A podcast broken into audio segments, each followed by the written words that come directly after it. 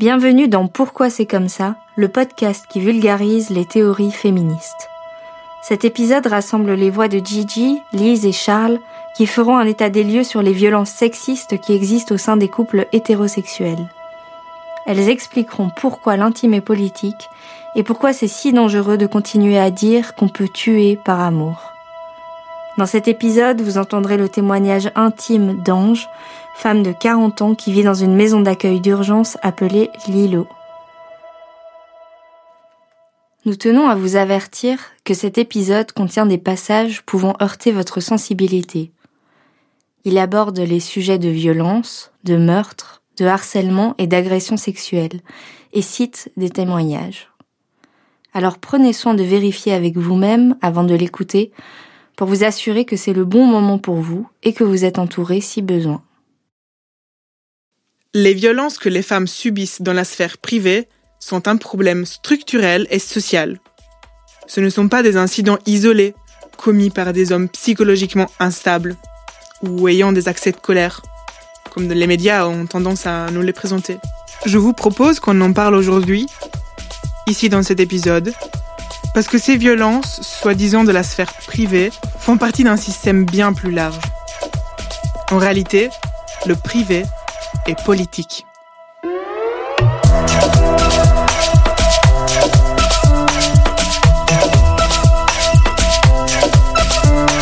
Pourquoi c'est comme ça? Le podcast qui vulgarise les théories féministes.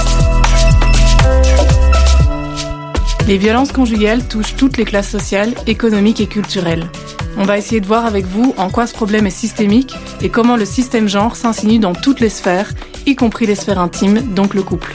Avant de débuter un état des lieux, nous voulons nommer que le sujet est complexe.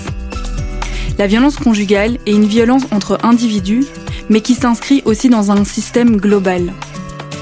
Comme les individus sont différents, différentes, ont leur fonctionnement particulier, leur éducation, leurs ressources ou leurs faiblesses, cela va influencer la dynamique des violences. Ici, on vous parlera de l'aspect systémique, c'est-à-dire le fait que ces violences s'inscrivent dans notre système social et culturel. Il y a en effet des constats et des analyses qui montrent l'aspect collectif des violences conjugales dans notre société. C'est pour ça qu'on vous invite à écouter tout le podcast, même si vous ne vous sentez pas concerné. Parce que comme ces violences imprègnent notre culture, on peut ne pas les percevoir, même si elles sont sous notre nez. Et même, nous pouvons parfois les reproduire sans en être conscients, conscientes. Dans cet épisode, nous mettons l'attention sur le système genre. Mais retenons que d'autres facteurs sociaux s'entrecroisent dans les violences conjugales, comme la classe sociale, la race, la situation de handicap. J'ai peur de lui, mais j'ai aussi peur d'être toute seule. J'aimerais bien trouver la force, mais je l'ai pas, je te jure, je l'ai plus. Je le déteste et en même temps je l'aime. L'homme de ma vie. C'est surtout l'homme qui te l'a pourri ta vie, Marie. Et la force, tu l'as. Tu dois juste le faire. J'arrive à rien. Tout d'abord, définissons ce que sont des violences basées sur le genre. Ce sont des violences dirigées contre un individu ou un groupe d'individus en raison de leur identité de genre. Dans le cas des violences conjugales, les auteurs les commettent, consciemment ou non, pour maintenir le contrôle et le pouvoir sur les victimes. C'est ce que le sociologue Evan Stark appelle le contrôle coercitif. Ce contrôle, c'est le fait que l'agresseur décide comment doivent se faire les choses, ce qui est important ou non dans la maison. Il se donne le droit de contraindre son ou sa partenaire pour répondre à ses besoins et imposer sa volonté. Par exemple, il considère que c'est le rôle de sa conjointe de faire la vaisselle et de la faire d'une certaine manière. Si c'est pas fait à son goût, il se donne alors le droit de la punir. Pareil concernant la façon de manger, de ranger certaines affaires, de s'habiller. Ces violences peuvent entraîner de nombreuses conséquences sur la santé physique et mentale des femmes, comme la dépression, le stress post-traumatique, des tentatives de suicide, des troubles anxieux, des troubles alimentaires, de la consommation de substances, des troubles du sommeil. Une femme sur deux qui arrive dans un service d'accompagnement pour sans-abri y est car elle fuit des violences conjugales. Et la conséquence extrême de ces violences, bah c'est la mort. Ça t'étonne ou te paraît minoritaire? Alors s'il te plaît, reste avec nous. On va t'expliquer pourquoi c'est bien plus présent qu'on ne le pense et que c'est un problème de société et pas juste d'individus. Petite note. Nous parlerons ici surtout des violences faites aux femmes cisgenres dans les couples hétérosexuels. Parce que ce sont simplement celles pour lesquelles il y a le plus de données. Même si c'est encore très peu étudié, les minorités de genre, comme les personnes trans ou non binaires, peuvent aussi subir des violences dans leur couple ou à l'extérieur.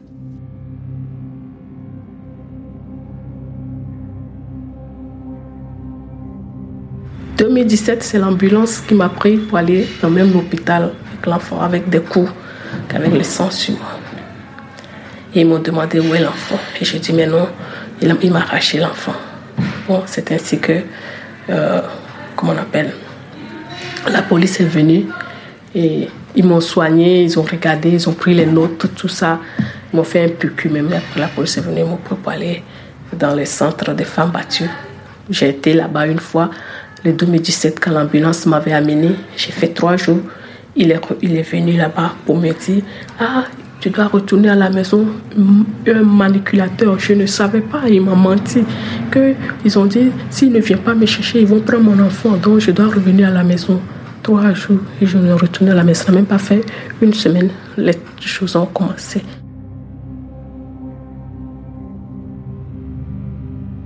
Les violences conjugales prennent différentes formes. Même s'il peut être inconscient, le but commun de celle-ci, c'est de maintenir un contrôle physique, mental et social sur la victime. La violence qui est la plus visible et la plus reconnue aujourd'hui, c'est la violence physique directe, mais elle n'est que la pointe de l'iceberg. Voyons ensemble les autres types de violences qui existent et qui parfois s'additionnent. Il y a la violence physique indirecte, comme frapper dans un mur, conduire dangereusement, bloquer la sortie, lancer des objets. Le but là est de faire peur et de montrer qui est le boss. Ou plutôt montrer c'est qui l'homme, le patriarche dans la maison. Il y a aussi la violence psychologique, sournoise, qui peut être invisible si on ne vit pas le quotidien de la victime. Elle se traduit par de l'humiliation à répétition et des critiques constantes. La violence psychologique, c'est aussi une mise en doute des perceptions de la victime. Cela peut aussi être de la violence émotionnelle. C'est une forme de violence qui affecte l'estime de la victime ou qui la blesse intentionnellement. Il y a aussi la violence spirituelle qui est la plus méconnue et qui consiste à contrôler les pratiques religieuses, dénigrer les croyances ou forcer la personne à adhérer à des rituels religieux. En fait, c'est tout ce qui permet à l'agresseur de diminuer mentalement et psychologiquement la victime. Lui faire croire que ses aspirations sont nulles, qu'elle n'y arrivera jamais, se moquer de ses valeurs profondes. C'est jamais fait comme il faut. T'es folle, c'est ta faute si je me sens mal. T'as vu ce que tu me fais faire? Quoi, tu veux faire des études? Mais enfin, ma chérie, t'y arriveras jamais, c'est pas fait pour toi. C'est ta faute si je me mets dans cet état. À terme, cette violence induit une baisse d'estime et une perte de confiance de la victime en ses propres capacités. La personne ne sait plus si ce qu'elle ressent est juste ou non. Un point important de cette violence est que l'agresseur responsabilise la victime pour les violences qu'elle a subies. Ça diminue aussi les capacités de la victime à se croire digne de respect, et ça la culpabilise en lui faisant croire qu'elle est responsable de ce qu'elle subit. Et tout ça ensemble, ça diminue ses ressources psychologiques pour s'échapper ou pour chercher de l'aide à l'extérieur. Cette violence euh, psychologique est d'autant plus redoutable lorsque l'agresseur isole socialement la personne. C'est ce qu'on appelle la violence sociale. Le conjoint violent garde sa compagne juste pour lui et évite qu'elle ne soit en contact avec d'autres personnes qui lui montreraient l'anormalité des traitements qu'elle subit. Matériellement, ça diminue les possibilités de s'échapper pour la victime, car elle est en contact avec de moins en moins de monde. Cela se fait avec des comportements qui peuvent parfois même paraître anodins, souvent mis sous le compte de la jalousie, alors qu'en fait il s'agit réellement de contrôle et de pouvoir. À cela s'ajoute la violence économique, comme empêcher l'accès aux ressources financières ou contrôler le compte en banque. Ça ajoute une barrière pour s'échapper. En fait, les auteurs de violence ont intégré une vision de ce que doit être une femme et de ce qu'elle peut faire ou non. Ça peut paraître extrême, mais cette vision, elle ne vient pas de nulle part. Souvenons-nous que jusqu'en 1976 en Belgique, les femmes mariées ne pouvaient pas avoir de compte en banque à leur propre nom. Les agresseurs utilisent également la violence sexuelle pour affirmer leur pouvoir et contrôler leurs victimes, par la force, des insistances ou des menaces psychologiques. Ce n'est qu'en 1989 que le viol conjugal est punissable par la loi. Enfin techniquement. Les auteurs peuvent aussi utiliser la violence par proxy, c'est-à-dire menacer de ou violenter les proches de la victime. Lors de couples séparés, les auteurs utilisent souvent les enfants pour continuer d'avoir une emprise sur leur ex-partenaire. C'est actuellement un déficit du système judiciaire, car sous prétexte qu'un enfant ne peut pas vivre sans son père, les conjoints violents peuvent continuer de contrôler et violenter leur ex-conjointe.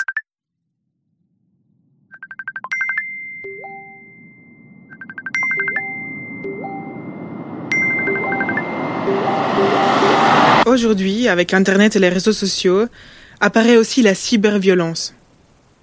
Elle amplifie l'emprise et permet d'isoler encore plus la personne. Par exemple, en interdisant d'aller sur les réseaux sociaux, ou en espionnant à qui elle parle, en la harcelant, en la stalkant. Ça peut aussi être des outils de menace ou de revenge porn, c'est-à-dire de mettre en ligne ou menacer de mettre en ligne des photos intimes pour l'humilier ou la contrôler. J'ai pas d'excuses, je sais, mais. Je vais changer. Laisse-moi une toute dernière chance, s'il te plaît. Marie, t'es la femme de ma vie.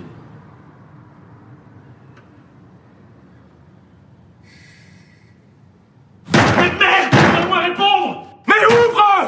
À quoi tu joues là? Tu te casses en pleine nuit, tu me laisses tout seul. Putain, ouvre. Mais on est un couple, bordel. En définitive, tous ces types de violences ont des objectifs communs. Le pouvoir et le contrôle. L'agresseur, par l'usage de cette violence, va finalement imposer sa volonté unilatéralement. Il pense que la victime lui appartient et est à son service, et doit faire tout ce qu'il veut comme il le veut. Les psychologues qui travaillent avec des agresseurs montrent qu'ils ne nomment pas clairement ma conjointe m'appartient, mais plutôt c'est ma femme, donc c'est normal qu'elle fasse ceci ou cela, et que je m'énerve si ce n'est pas fait ou si c'est mal fait. Puis au début de la relation, la violence elle n'est pas perceptible. C'est sur des petites choses que la victime doit obéir, et ça passe pour un trait de caractère de l'agresseur. Il serait un peu colérique ou à cheval sur certaines choses, difficile d'exprimer ses émotions, etc. Ensuite, il y a une gradation de la violence, et souvent elle s'intensifie avec le temps. En fait, il faut une vision globale du contexte quotidien, social et relationnel de la victime pour éventuellement percevoir de la domination violente au sein du couple. Puis c'est difficile de dépister ces violences parce qu'elles ont lieu dans une relation d'amour. Mais est-ce que c'est vraiment de l'amour quand il y a contrôle et violence?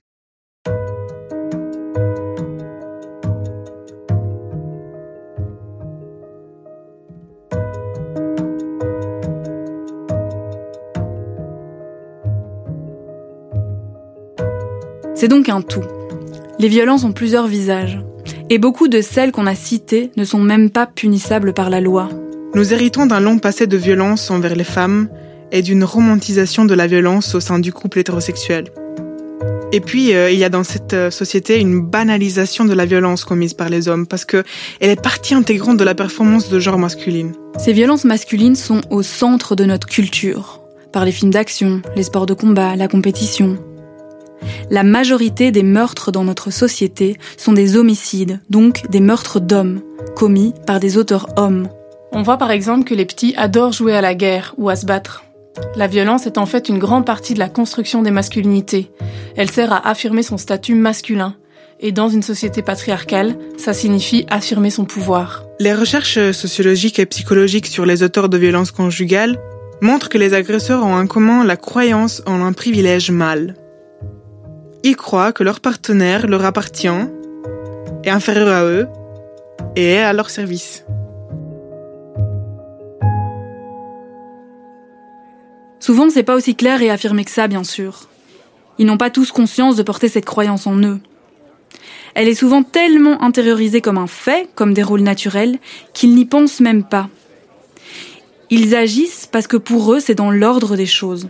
Cette croyance leur permet d'exiger des choses de leur partenaire, et si elles ne s'y appliquent pas, il est logique qu'elles méritent d'être punies, puisqu'elles ne se conforment pas au rôle genré auquel ils croient.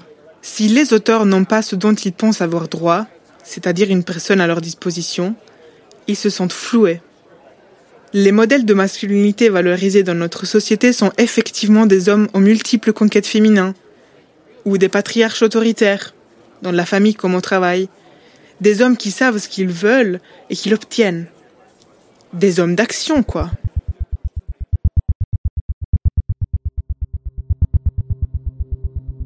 Une fois j'ai travaillé, je suis rentrée, insultée, frappée, donne de coups de poing, frappée, on dirait comme un, un homme. Et un dimanche, c'était le 30 octobre 2018, et mon petit enfant n'est pas allé à l'école. On allait au parc là. C'est pas loin de la maison. Après, on est rentré. Oh, c'est le jour-là qu'il a pris l'enfant. C'est la première fois qu'il crache sur mon visage. Frappé, frappé, donne le coup, serré mon cou. J'avais les... tout ce que je vous dis, j'ai des preuves de ça. On parle constamment de violences faites aux femmes. Mais pourquoi on ne dit pas violence masculine, puisque ces violences sont majoritairement commises par des hommes? En Belgique, les violences sexistes et sexuelles sont perpétrées par 99% des hommes et 98% des victimes sont des femmes. On dit violence conjugale, violence faite aux femmes, de la même manière qu'on dit harcèlement de rue. Ces violences faites aux femmes sont pensées alors comme étant un problème de femmes, alors que la source du problème, bah, ce sont les hommes. En tout cas, la construction des masculinités. Mais les hommes aussi subissent de la violence. Les études montrent que les violences faites aux femmes dans le cadre du couple hétérosexuel sont plus fréquentes et plus graves que celles commises par les femmes sur leur conjoint. Par exemple, pour chaque homme hospitalisé à cause de violences de sa conjointe, 46 femmes victimes de leur conjoint se retrouvent à l'hôpital. Les femmes subissent beaucoup plus de violences sexuelles que les hommes et sont également plus à risque de subir des violences de leur ex-partenaire. Aussi, les femmes ayant un problème de santé ou en situation de handicap sont plus à risque. Selon une étude de 2014 réalisée par l'Agence des droits fondamentaux de l'Union européenne, 34% d'entre elles ont subi des violences physiques et ou sexuelles durant une relation, contre 19% pour les autres femmes. La majorité des meurtres commis dans le couple sont des meurtres de femmes commis par des hommes.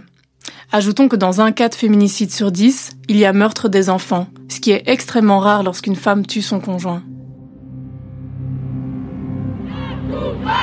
Justice complice État coupable Justice complice État coupable Il n'existe toujours pas de registre officiel des féminicides. Or, si l'on veut créer et financer des programmes de prévention et d'action de qualité, il faut un état des lieux solide. Le collectif belge Stop Féminicide a recensé 22 assassinats en 2022, ce qui fait 22 assassins, 22 femmes assassinées.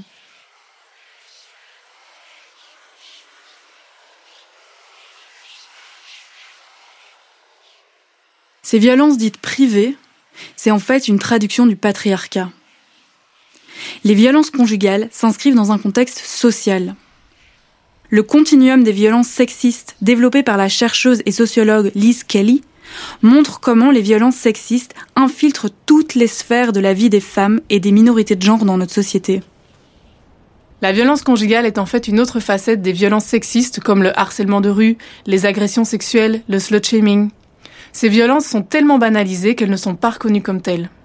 Par exemple, le fait de représenter les femmes de façon dégradante ou au service sexuel des hommes est une forme de violence symbolique qui non seulement n'est pas sanctionnée, mais elle n'est pas remise en question.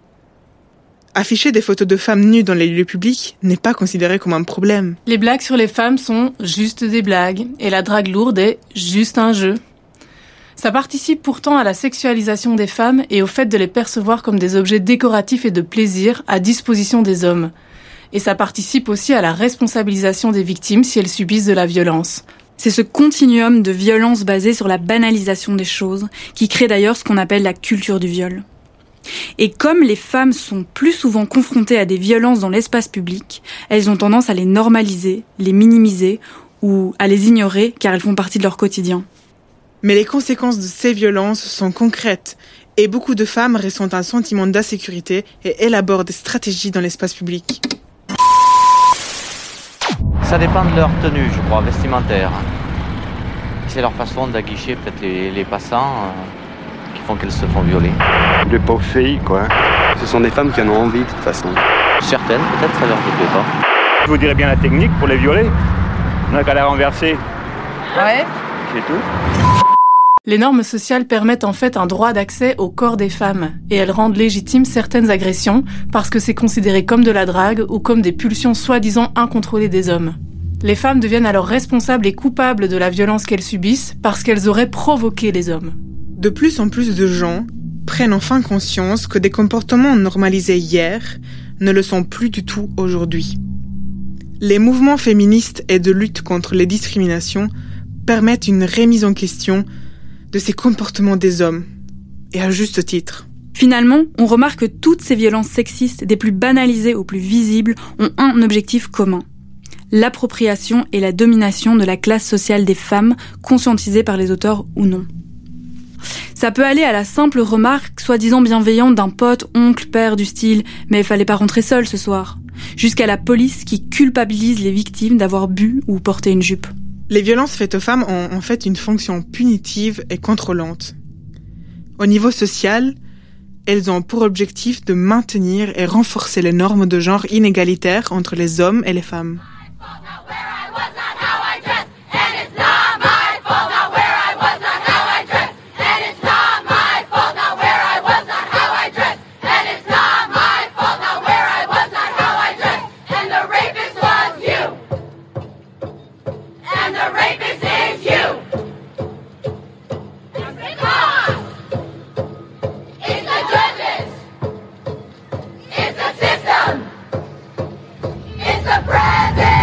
Puisqu'on parle de la responsabilisation des femmes, il reste cette question que beaucoup de gens se posent. Mais pourquoi reste-t-elle avec un conjoint violent? À la question pourquoi elle ne part pas, il y a peut-être que la victime a l'espoir d'un changement. Mais une autre réponse aussi, c'est que c'est dangereux pour elle, pour elle et ou pour ses enfants. Ce sont les moments de la séparation et les trois mois qui suivent qui sont les plus dangereux. Le partenaire violent fait généralement de nombreuses menaces contre elle ou ses enfants. L'isolement et le manque de ressources financières mis en place petit à petit rend matériellement difficile une échappatoire. La victime est épuisée et a toutes les conséquences de la violence accumulée depuis parfois des années. Perte d'estime et de confiance en soi, pathologie physique et mentale, stress, peur, fragilité. Planifier une échappatoire demande beaucoup d'énergie à une personne qui est physiquement et mentalement épuisée. En plus de ça, la violence ne finit pas toujours après une séparation. L'objectif de contrôle et de pouvoir se perpétue même si la victime ne vit pas sous le même toit. C'est pourquoi beaucoup de victimes sont toujours sur le qui-vive après une séparation. Elles doivent souvent déménager si le partenaire les retrouve par exemple.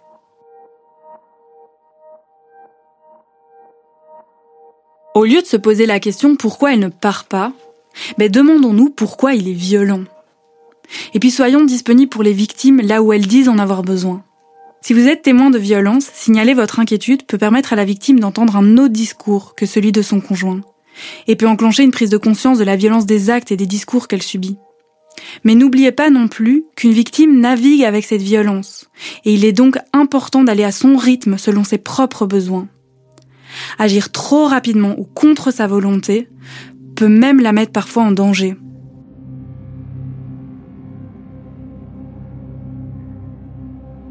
La police me dit parce qu'il est blanc, il a le droit, moi je n'ai pas le droit. Voilà encore cette, euh, le, cette injustice qu'on vit. Je le vis, je ne suis pas encore sortie dedans, hein. je suis encore dedans. Je suis encore dedans, je ne suis pas encore sortie, mais j'ai l'espoir. Ici, je suis venue vraiment. Non, l'île fait beaucoup. L'île fait beaucoup. Et fait beaucoup pour les gens. Moi, ils m'ont aidé. C'est grâce à eux que, que j'ai repris parce que quand je venais ici, si tu me voyais, mon Dieu, j'avais perdu l'espoir, mais ils m'ont redonné l'espoir. Voilà, et je vis. Donc euh, j'ai dit vraiment merci aussi. Je passe pour dire merci à Lilo. Voilà, mm. grâce à eux que moi je vis.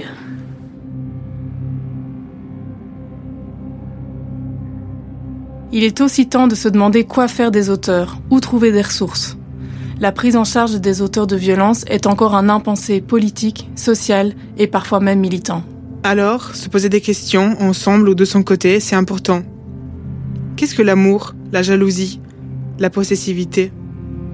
Quels sont les rôles genrés au sein de notre couple? Parce que ce ne sont pas uniquement les lois aujourd'hui qui arrivent à changer la donne.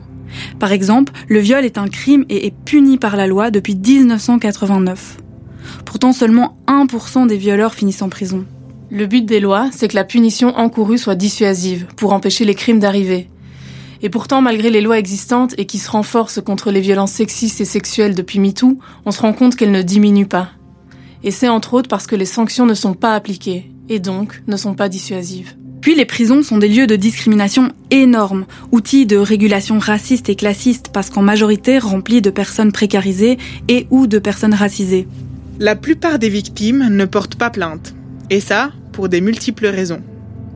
Soit parce qu'elles sont trop attachées à leur agresseur, ou parce qu'elles ont la mémoire traumatique, ou parce qu'elles n'ont pas confiance dans le système judiciaire, ou parce qu'elles ne veulent pas revivre un double ou triple violence en devant raconter leur vécu. Les violences sexistes et sexuelles touchent tout le monde. La société semble renforcer les sanctions alors que ça ne fonctionne pas. Le changement ne peut se faire que par des politiques d'éducation et une justice non pas répressive, mais réparatrice. Comme le dit Lorraine Bastide, je cite, La justice dans un futur féministe sera une justice qui tiendra compte des besoins et des craintes des victimes. Pas un système qui nous laisse sur le carreau en n'étant ni réparé, ni reconnu, ni rassuré. Les analyses féministes aident à mettre des mots sur des situations que nous vivons, mais que nous n'arrivons pas toujours à expliquer. Elles permettent de s'arrêter et de prendre du recul sur notre culture. Ces analyses se basent d'abord sur les témoignages des personnes concernées. C'est pourquoi ici l'écoute active des survivantes reste le meilleur outil pour évoluer vers une société plus juste. Il faut que tout le monde, société comprise, s'y mette pour changer les normes de genre et en priorité la masculinité hégémonique, qui est le socle de tant de violences dans notre société, envers les hommes et envers les femmes. Il est primordial de mettre en évidence le système de genre et sa hiérarchie entre les hommes et les femmes dans toutes les sphères de la vie afin de ne plus normaliser les violences envers les femmes. Si vous êtes personnellement touché par ce qui a été mentionné dans ce podcast, si vous pensez subir de la violence, une première étape est de la nommer à des personnes de confiance autour de vous. Le numéro d'écoute de violence conjugale est le 0800 30 030. Il est disponible 24 heures sur 24 et 7 jours sur 7. Ce numéro est également ouvert pour les auteurs de violences. S'il y a des personnes alliées des luttes féministes qui nous écoutent, la première chose que vous pouvez faire, c'est de nommer les discours et comportements problématiques, questionner les vôtres et ceux de vos amis. Les hommes doivent se regarder en face, prendre la responsabilité de leur comportement, remettre en question notre culture et la masculinité hégémonique, et comprendre pourquoi celle-ci est problématique. C'est là que l'éducation collective fait tout son sens.